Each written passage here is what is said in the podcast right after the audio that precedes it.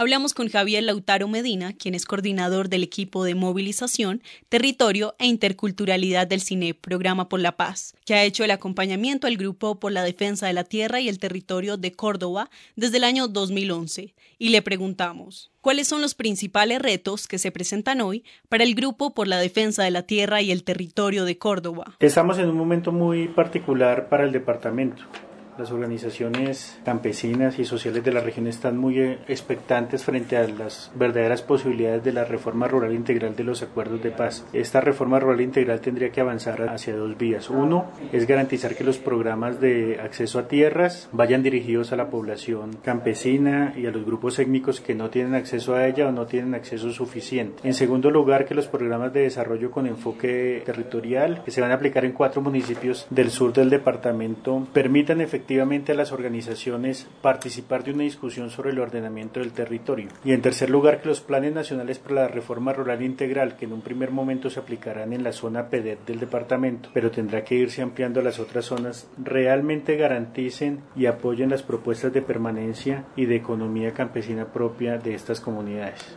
¿Qué transformaciones específicas piden hoy los diferentes territorios que componen el GTTC para seguirse fortaleciendo como organización?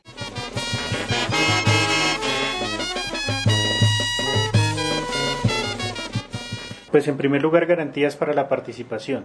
Estos son dos cosas. Uno es que haya un real compromiso del Estado colombiano para combatir el paramilitarismo que domina la zona. Lo segundo es que en todos estos espacios de participación se permita que las organizaciones lleguen, es decir, se den condiciones logísticas para su participación y además que las propuestas de las organizaciones queden incluidas en los resultados finales de eh, los PEDET, por ejemplo, los planes de acción para la transformación regional. Entonces, esa es como una primera cosa que se necesita. Una segunda cosa que se requiere es que haya una acción decidida por parte del Estado para solucionar los conflictos de acceso a tierras que tienen las comunidades. Estas organizaciones del Grupo por la Defensa de la Tierra y del Territorio de Córdoba tienen casos, problemas jurídicos de resolución de sus derechos de tenencia sobre la tierra, que el Estado hubiera podido resolver hace mucho tiempo, con voluntad política. Entonces, se requiere que exista esta voluntad política de parte del Estado colombiano. ¿Qué cambios requieren hoy los jóvenes rurales que habitan en el departamento de Córdoba? Pues lo que nos interesa un poco es que los jóvenes puedan permanecer en sus territorios. Eso es fundamental. Para ello se requiere efectivamente unas transformaciones de fondo de la política pública a nivel rural. Unas transformaciones de fondo de la política pública de tierras y desarrollo rural, pero mucho más allá de eso, políticas que garanticen educación, salud, vivienda y trabajo. Básicamente no hay garantías para que los jóvenes permanezcan en el territorio y se requiere poder articular unos esfuerzos del nivel departamental con unos esfuerzos del nivel nacional que permitan que la opción para los jóvenes sea estar en el campo y trabajar en él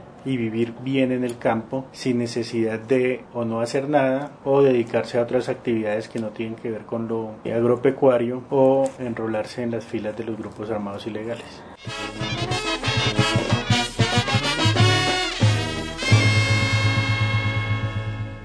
Este es un producto elaborado por CINE, Programa por la Paz.